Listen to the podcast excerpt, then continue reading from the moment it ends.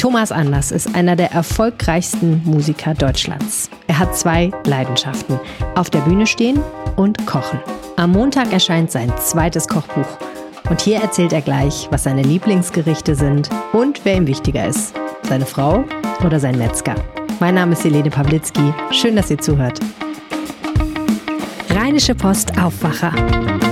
News aus NRW und dem Rest der Welt.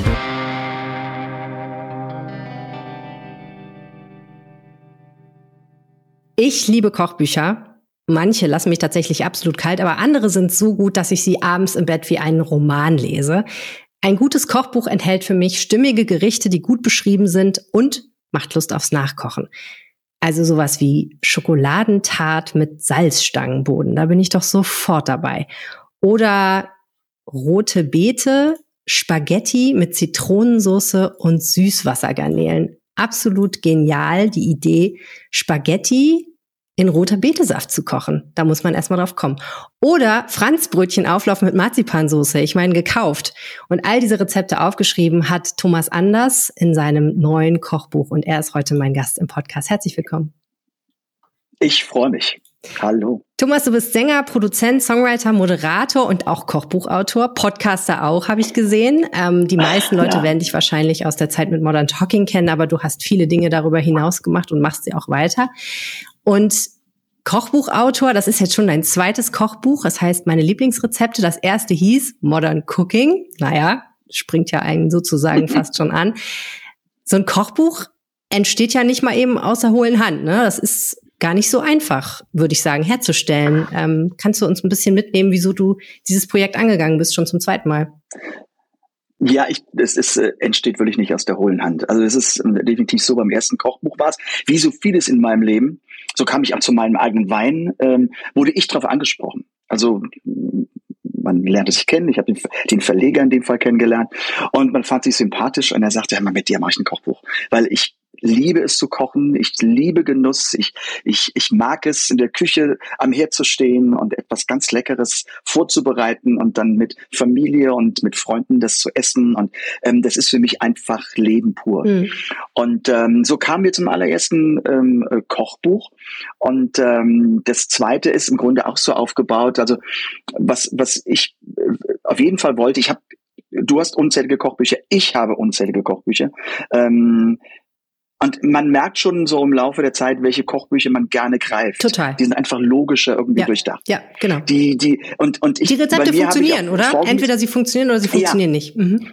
Ja, ja, es ist irgendwie, und ich, ähm, was, was viele, was viele im Kochbuch falsch machen, sie setzen zu viel voraus.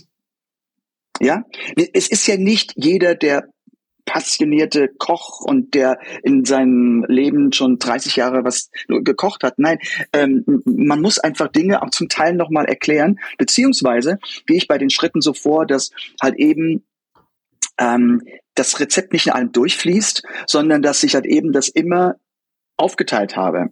Also wenn du eben von den rote Beete Spaghetti sprichst, das sind die Spaghetti, aber wieder extra ist einmal diese Zitronensoße, die gemacht wird.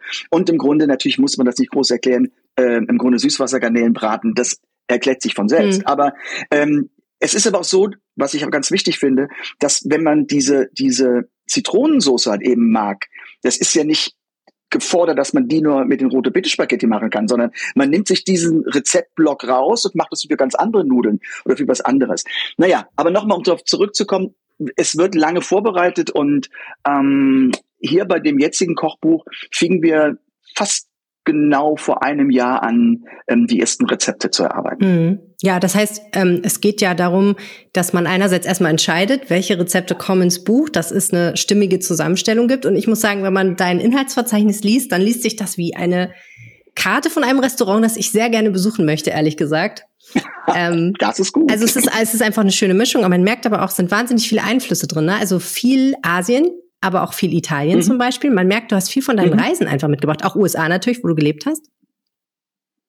Ja, weil das, das sind, ich meine, heutzutage ist es jetzt fast nicht mehr so. Also war, also ich reise nun schon seit über 40 Jahren und das war noch eine andere Zeit. Heute kriegt man so viel ähm, auch, auch überall. Also wir sind uns, wir werden es ja immer gleicher auf der Welt. Ja, mhm. ähm, es gibt, ich kann sagen, also ich komme nur aus Koblenz, aber vor 40 Jahren gab es hier noch keinen Asia-Supermarkt. Mhm. Ja, das, also diese Kräuter und Gewürze bekam man eigentlich nicht. Natürlich ist es durch Reisen beeinflusst und definitiv dadurch beeinflusst, was ich auch gerne esse und was ich auch, auch gerne mag. Mhm. Und ich mag gerne die italienische und mediterrane Küche und ich mag einfach die asiatische. Und da versuchen wir, das war beim letzten Kochbuch so, einfach so ein bisschen so die Balance zu halten und die einen Einflüsse in die anderen mhm. halt eben zu übernehmen. Klasse Fusion eigentlich. Und was ich dann eben auch schön finde, du hast es vorhin angesprochen, dein Kochbuch setzt nicht so viel voraus, insofern als dass auch mal Sachen eingeführt werden, die jetzt nicht jedem bekannt sind. Zum Beispiel sowas wie Ceviche, was ja ein Gericht ist, was aus ursprünglich rohem Fisch besteht und der dann durch, ähm, durch Säure eigentlich so ein bisschen so wie gegart wird eigentlich. Gegart Etwas, wird. wo wahrscheinlich viele denken, mh, hm, äh, roher Fisch muss ich nicht haben, Fisch in Zitronensaft äh, oder so muss ich auch nicht haben, aber schmeckt wirklich richtig gut. Und du beschreibst das dann aber auch so, dass du einfach sehr viel Ängste nimmst. Ne? Das heißt, du hast wahrscheinlich auch selber schon erlebt, dass wenn du es vor Leute hingestellt hast, die gesagt haben, äh, Thomas, äh, was jetzt bitte? Ich soll hier den gehackten Fisch essen? Hast du keine Pfanne? Ja, das ist in der Tat ist es so. Ich, da muss man manchmal sich auch überwinden. aber ich meine das jetzt nicht negativ, sondern positiv. Mhm. Ich meine, es, es, ich habe das beste Beispiel bei meiner Frau. Meine Frau isst Sushi, mhm. aber sie muss sich überwinden, Ceviche zu essen. Mhm. Komisch, ne? Also ich meine, äh, äh, äh ganz komisch. Nicht so also logisch. Also das, aber Geschmack ist nicht logisch, also, oder? Äh, was wir mögen, was wir nicht mögen. Natürlich nicht. Es ist einfach so, ja, ähm, ich, ich, es hat ja auch eine Zeit lang gedauert, bis wir, ich glaube, bis mittlerweile gehört Sushi zu unserem alltäglichen Essen, ähm, was man an jeder Straßenecke mittlerweile kriegt. Das war vor 15, 20 Jahren ja auch noch mhm. anders. Da mussten wir uns auch hin entwickeln. Auch ich muss auch fairerweise sagen, musste den Weg dorthin finden und mein allererstes Sushi, das war die halt eben mit Gurke und wo man einfach dieses Gefühl dafür bekam. Und dann habe ich in Kalifornien einen sogenannten Crashkurs mit Sushi gemacht und seitdem ähm, seitdem bin ich verliebt in Sushi. Aber naja, wie gesagt, vor allen Dingen, früher probieren, war das ja so probieren. erstmal Algen. Ich meine, der Gedanke, Algen zu essen, war ja auch vor 30 Jahren noch so oder 20 Jahren Algen auf dem Teller? Echt? Aber ich esse sie heute noch nicht gerne. Also ich mag sie heute noch nicht so. Uh, Was magst du so alles nicht? Was magst du gar nicht? Also ich esse ja alles außer Bananen, oh, habe ich festgestellt, aber bei dir gibt's auch ein paar Sachen, die du ehrlich? nicht so gerne magst, ne? Mhm. Du magst keine Bananen? Ich mag keine Bananen. Ich finde Bananen ganz furchtbar. Die, der Geruch finde ich schon schlimm und die Konsistenz finde ich richtig übel. Oh. Und ich habe immer gesagt, mein Kind wird leider ohne Bananen groß werden müssen. Hat natürlich nicht funktioniert. Das Kind steht voll auf Bananen und ich muss dann immer mit spitzen Fingern die Banane schälen und sage, oh, ist. Ich hoffe, du schüttelst dich jetzt nicht, weil ich habe eben gerade noch einen Bananenjoghurt gegessen. Ey, alles gut, andere Leute dürfen das. Ich muss es ja, ich bin ja nicht in einem Raum mit dir, so da komme ich klar mit. Ja. Über die Distanz. Nein, also ich bin, ich mag interessanterweise ähm, kein Käse. Mhm, gar nicht. Obwohl einige ich mag ihn so, so überbacken, so auf der Pizza. Ich, ich komme auch dazu.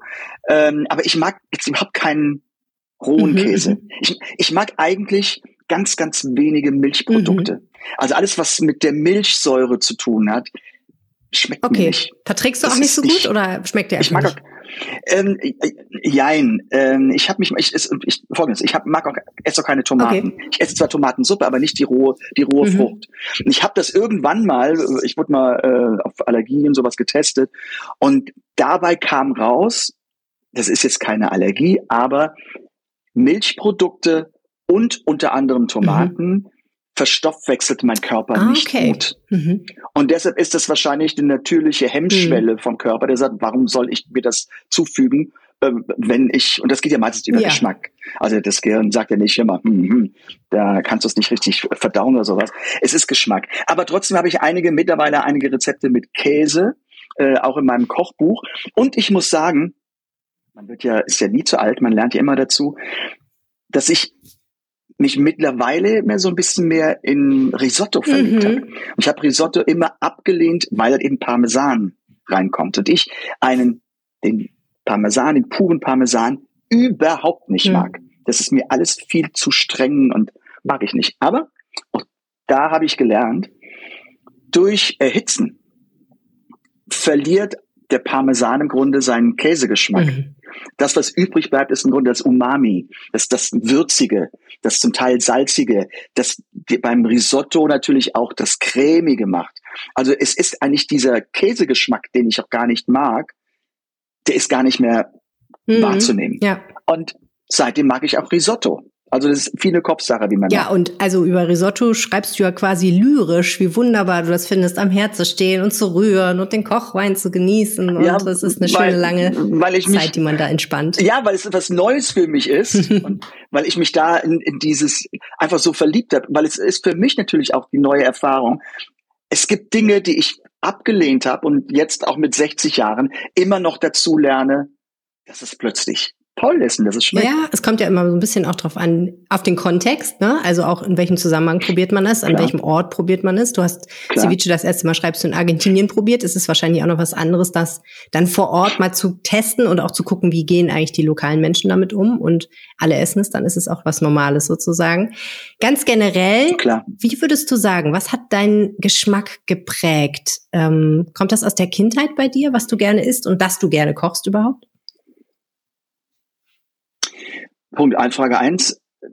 Mit Sicherheit kommt unser Grundgeschmack aus der Kindheit. Ich glaube aber, durch, durch das weitere Leben, wie man es führt, mh, mm, auch wieder dieses Probieren, wir sind wieder beim gleichen Thema, dass sich dann natürlich die Geschmacksvielfalt, ähm, das ist einfach viel ausgeprägter wird. Also ich komme aus einem 130 Einwohner Dorf Wäre ich bis heute dort geblieben, glaube ich, wäre mein Geschmack jetzt nicht so ausgeprägt, wie er sich jetzt entwickelt hat im Laufe der letzten Jahrzehnte, weil ich viel auf der Welt mitbekommen habe und äh, einfach mitbekomme, wie tolle, wie viele tolle Kräuter, Gewürze, äh, Zubereitungstechniken, was es alles gibt. Und, und das trägt natürlich dazu bei, dass es halt eben auch äh, ähm, geschmackliche Vielfalt gibt. Und ähm, im Grunde fing ich an mit Backen, ah. dass ich, dass ich zu Hause backte. Hm? Brot oder Kuchen? Kuchen. Die meisten Männer steigen ja mit Brot ein, ne? Ist das Klischee? Ja, gut, ich war damals 14. Ach so, okay. also das war das, das war so ein bisschen, bisschen früh für Brot. Aber der süße Zahn war da oder woran lag das? Ich bin jemand, der immer experimentierfreudig war in einer gewissen Weise. Und ich weiß, meine Eltern waren nicht da und es war Erdbeerzeit. Ich liebe Erdbeeren. Und jetzt wirklich, ich sag nochmal, 130 Einwohner, da ist links und rechts nichts. Ja, also der nächste Supermarkt drei Kilometer weit weg ging gar nicht. Und ich hatte Lust auf Erdbeerkuchen. Und meine Eltern waren nicht da. Und es war ja nun nicht die Zeit mit Handy, wo man anrief, könnt ihr mir einen Erdbeerkuchen mitbringen? Nein. Also bin ich hingegangen und habe geguckt, habe das Backbuch von meiner Mutter genommen, habe einen Biskuitboden gebacken, bin in den Garten, habe Erdbeeren gepflückt, ähm, habe halt eben die Glasur dazu gemacht und habe halt eben einen Erdbeerkuchen gemacht. Und das fand das fand ich großartig. Es hat auch noch geschmeckt. Und Mal eben. da fing ich an, halt eben so die, die Liebe zum Backen zu entdecken, die ich heute gar nicht mehr habe. Also ich backe eigentlich gar nicht mehr.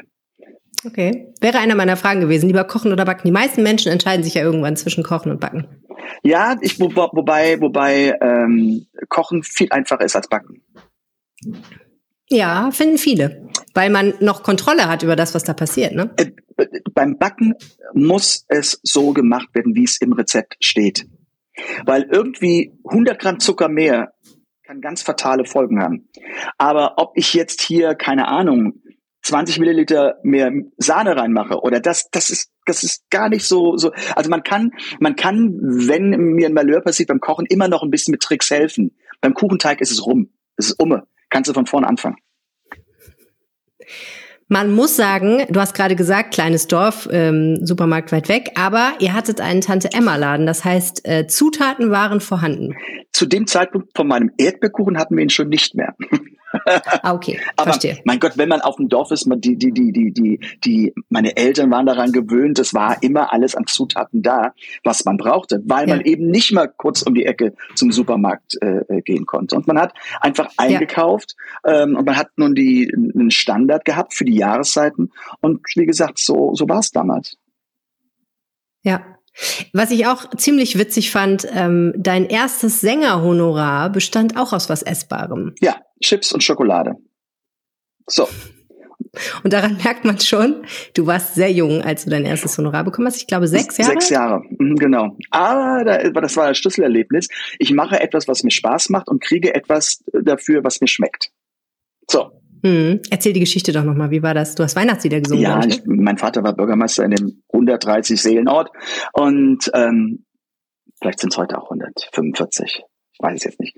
Ähm, und äh, weil ich immer schon gesungen habe, auch als Kind, ähm, hat man mich dann auf den Stuhl gestellt zu einer Weihnachtsfeier, zu einer dörflichen Weihnachtsfeier und ich habe Weihnachtslieder gesungen. Und das fanden alle ganz bezaubernd. Und dass der Kleine da auf dem Stuhl steht und keine Ahnung, Haichi Bumbaichi und morgen kommt der Weihnachtsmann, irgend sowas äh, singt, frei von der Seele raus. Und äh, dafür bekam ich dann eine Tüte Chips und Tafel Schokolade. Nicht schlecht. Heute sieht die Gage anders aus, oh. Gott sei Dank. Es wäre auch ein bisschen gesundheitsgefährdend, wenn es immer nur Chips und Schokolade wäre. Auch das. Was war dein Lieblingsgericht, als du ein Kind warst? Ist auch ein Kochbuch. Und zwar gab es nicht so oft, weil es sehr, sehr aufwendig ist oder damals war, ist Düppekuchen. Mhm, was ist das? Also ein Düppe, das ist nun dann eben Dialekt, ist ein Topf. Mhm. Und eigentlich ist es ein Topfkuchen, wenn man es direkt übersetzt. Mhm. Es ist aber im Grunde eine Teigmasse aus rohen, geriebenen Kartoffeln. Und das wird dann mit, mit, mit Ei und mit Muskat und mit Salz und mit Pfeffer wird dann gewürzt und kommt in einen Bräter. Und das lässt man, glaube ich, für zwei, zweieinhalb Stunden, kommt ein bisschen auf die Größe des Bräters an, im Backofen dann garen. Es entsteht eine fantastisch leckere Kruste. Und innen drin hat man wie so einen gewürzten Kartoffelteig. Im Grunde sind das wie Reibekuchen, aber das im Grunde, es ist mehr oder weniger der gleiche Teig, aber der kommt einfach in den, in den, in den Bräter und wird dort gebraten. Und nun kann man das innen drin mit verschiedenen Sachen anreichern. Ich habe es halt eben äh, mit Cabanossis äh, gemacht, dass es würzig wird. Man kann es mit, mit Speck machen, man kann mit ganz viele Variationen und dazu gibt es dann einen Apfelkompott. Nicht schlecht. Klingt echt herzhaft und gut und ist was, was ich mir auf jeden Fall für den Herbst mal vorgemerkt habe. Das ähm, muss ich unbedingt mal ausprobieren. Definitiv Herbstgericht und und ähm, was ich in dem Rezept ist wichtig. Normalerweise wird dann eben mit den Teig auch noch zum Teil Öl gemacht und sowas. Das ist bei mir nicht drin. Dadurch ist er leichter verdaulich, sonst ist es sehr sehr fett. Mhm. Aber probieren. Ja, klingt auf jeden Fall richtig richtig gut.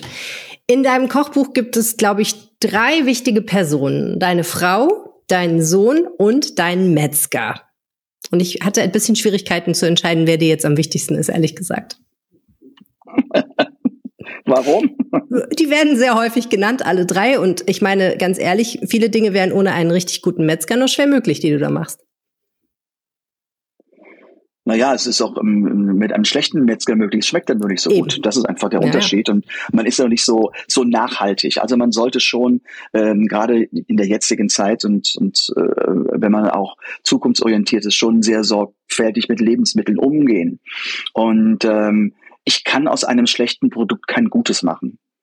Also ich, ich, wenn, wenn ich in, in, in ein Rezept irgendwie, wenn ich und halt eben für eine Soße irgendwie einen, einen Wein oder sowas zum Ablöschen brauche, da mache ich keine gute Soße mit einem 1,99 Euro Wein. Das geht nicht.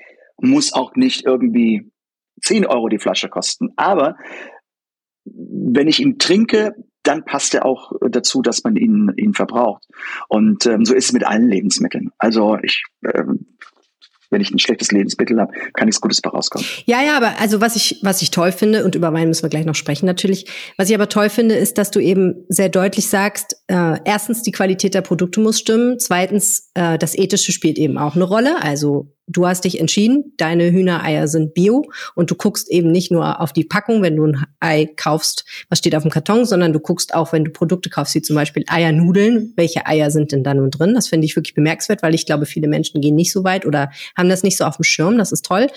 Aber du sagst eben auch, es ist eben auch oder also sag's nicht direkt, aber es spielt so mit, die Beziehung zu den Menschen, die das herstellen und bei denen man das kauft, spielt eine Rolle. Ne? Also du gehst auf den Wochenmarkt und du kennst den Menschen, der dir deine Aprikosen verkauft und du weißt, dass der dir äh, gute Aprikosen verkaufen wird und du darfst auch mal probieren bei dem. Ja. So, ihr habt eine Beziehung, ne? Und genauso wird es mit dem Metzger auch sein. Der kennt dich schon, der weiß schon, was du brauchst und was du willst und ähm, kann dir eben vielleicht auch mal den einen oder anderen Tipp geben. Und äh, manchmal habe ich das Gefühl, das ist, das stirbt so ein bisschen aus, diese Beziehungen auch zu regionalen Herstellern oder regionalen Händlern ein bisschen mit der Supermarktkultur. Das äh, ist leider so, dass es, äh, dass es wirklich am Aussterben ist.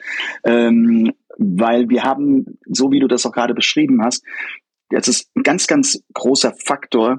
Das ist der Faktor Luxus in Bezug auf Zeit. Es braucht einfach mehr Zeit, den Metzger anzufahren oder auf den Markt zu fahren oder zum äh, spezialisierten Gemüsehändler, als wenn ich am Supermarkt einfach reingreife und mit meinem Wagen durchfahre und bin dann eben 40 Minuten später an der Kasse und habe alles eingepackt. Das ist einfach so. Das, äh, es heißt jetzt nicht, dass ich grundsätzlich im Supermarkt jetzt nicht hin und wieder Gemüse oder irgendwas kaufe. Wenn es schnell gehen soll, bin ich auch dafür. Aber wenn ich mich auf das Kochen vorbereite oder habe Gäste, dann ist es grundsätzlich immer so, dass ich dann zu meinem Metzger und zu meinem Gemüsehändler äh, fahre und mich dann auch zum Teil beraten lasse und manchmal das Gericht oder das Rezept auch switche, weil keine Ahnung, wenn ich sage, ich brauche irgendein Aprikosen-Dessert machen oder sowas, dann sagt er, oh, die sind einfach noch nicht gut.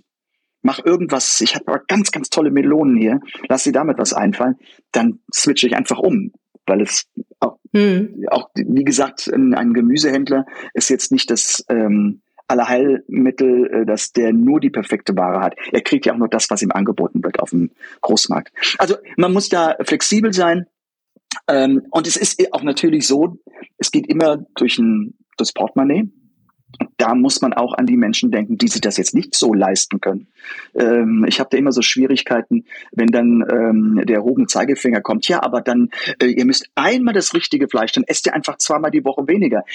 Das sagt sich so leicht, aber keine Ahnung, wenn ich zu Hause äh, Kinder habe und die müssen irgendwie ähm, auch von irgendwas ähm, essen, da muss man gucken, man muss flexibel sein. Ich bin ja schon für jeden froh, der kocht und nicht einfach nur ans Regal geht und sich irgendein Convenient, Convenient Food irgendwie rauszieht und in die Mikrowelle reinsteckt. Also äh, das ist ja schon eine Errungenschaft, dass halt eben heutzutage die ähm, Ernährer, sprich Mütter oder Väter, wie es, wie es auch immer ist, in der Familie, ähm, wer kocht, dass man von diesen ganzen abgepackten Essen wegkommt. Und das tut einfach dem Körper besser. Hm. Total. Aber du hast richtig gesagt, der Faktor Zeit spielt eben auch eine Rolle, wo ich mich natürlich sofort gefragt habe, wieso hat einer von Deutschlands bekanntesten Sängern und Musikern und Produzenten eigentlich so viel Zeit, um in der Küche zu stehen, Thomas? Naja, das hängt damit zusammen, dass ich es ja auch nicht muss, regelmäßig muss. Also ich kann, kann jetzt sagen, ähm, die letzten drei Wochen habe ich nicht gekocht, weil ich einfach nicht dazu kam. Ich kam irgendwie von der Reise mhm. und nach Hause und musste am nächsten Tag schon wieder weg. Und dann bin ich ganz ehrlich, dann habe ich auch nicht die Lust, abends irgendwie zu kochen. Wobei ich sagen muss, Spaghetti Aglio Olio geht immer. Das ist aber auch nicht Kochen. ja, das, kriegt, das, man kriegt man, das hat man ja irgendwie in einer Viertelstunde durch. Also sowas kann man machen, aber jetzt wirklich so hier ein bisschen Gemüse, vielleicht hier ein bisschen Fisch und dann hier noch eine Soße dazu einkochen, das ist ja für mich auch dieses Vorbereiten. Ja. Es gibt einfach Phasen, da schaffe ich es nicht und dann gibt es wiederum andere Phasen, da gehe ich, ich bin, ach, ich bin überhaupt jemand, ich, ich, ich brauche auch diese Ästhetik ähm, ich kam vor, vor ein paar Tagen irgendwie nach Hause und ähm, ich habe im Kühlschrank geguckt und es war Parmaschinken da und es war ähm, Cantaloupe-Melone da. Und meine Frau sagte, ach, heute bist du zurückgekommen, ich will auch gar nichts Großes. Wir machen es einfach nur ein Brot und gut ist. Na, dann gehe ich mal ganz schön in die Küche, das dauert bei mir dann hm, gefühlt fünfeinhalb Minuten. Cantaloupe-Melone, schön aufgeschnitten, wunderbar mit Parmaschicken belegt und dann hingestellt und sagt, bitte zu meiner Frau, meinem Sohn, greif zu. Und meine Frau guckte nur meinen Sohn an und sagte, Papi ist in the house. Man merkt es sofort. sehr schön. So, ich möchte mit einer sehr, sehr schwierigen Frage schließen. Ähm, wenn du nur noch eine Mahlzeit essen dürftest, was wäre das dann? Das ist aber böse. Ich weiß. Nicht, dass ich es dir wünsche, aber es ist, finde ich, eine wahnsinnig wichtige Frage, die man für sich selber beantwortet haben muss. Mm. Ah. Ich glaube, es wäre etwas asiatisch Scharfes. Ich liebe scharf.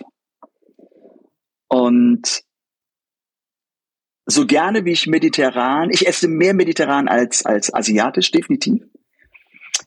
Aber ich merke so bei mir auch den Drang, das merkt mittlerweile sogar meine Frau, äh, wenn ich mich nicht entscheiden kann irgendwie zum Essen, auch wenn wir essen gehen, dann kommt von ihr mittlerweile die Frage, ähm, hätten wir lieber zum Asiaten gehen sollen? Weil ich brauche einmal die Woche oder alle zehn Tage brauche ich irgendwas Asiatisches. Also irgendwie, okay. ich brauche diese Gewürze, das, das finde ich ganz großartig. Dann ist mir auch nun mein Salat mit, was weiß ich, Hühnchenbrust und äh, Zander auf Rahmwürsing, ist mir alles Schnuppe. Es wird was Asiatisches werden was ja nicht eintreten wird. Okay. Aber Lass uns das nochmal so ein bisschen geografisch festnageln, weil Asien ist ja groß. Geht es eher so Richtung Thailand, Richtung China, ja. Richtung Japan, Korea? Hast du dann Favoriten? Richtung Thai.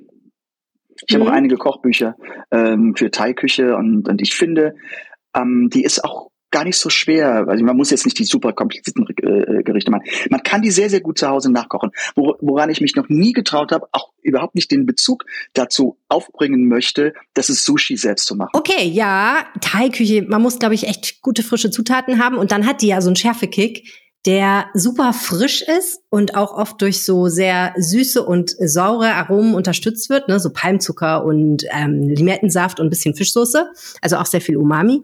Aber der kann einen schon aus den Socken hauen. Das ist für dich nicht problematisch, so eine Bird's Eye Thai Chili, so eine kleine Schafe, die es so richtig in sich hat? Ich nehme das alles. Bei mir kann es nicht scharf genug sein. Also ich, ich okay. liebe es wirklich richtig, richtig scharf. Und wenn ich zum Thai gehe, dann sage ich immer noch bitte extra scharf. Ähm, und da, da, fallen andere Leute schon tot um. Ähm, ja. Die, das ist aber ein guter Tipp, weil es will niemand von dir deinem Essen was probieren. Also du hast das Essen immer für dich. okay. Mir kann es nicht scharf genug sein, ist für mich das Zitat des Podcasts. Thomas Anders, ganz herzlichen Dank fürs Interview. Dankeschön. Das Kochbuch erscheint am 4. September und ist dann natürlich auch im Handel erhältlich. Und äh, das war der Aufwacher für diese Woche. Vielen herzlichen Dank fürs Zuhören. Mein Name ist Helene Pawlitzki. Bis nächste Woche.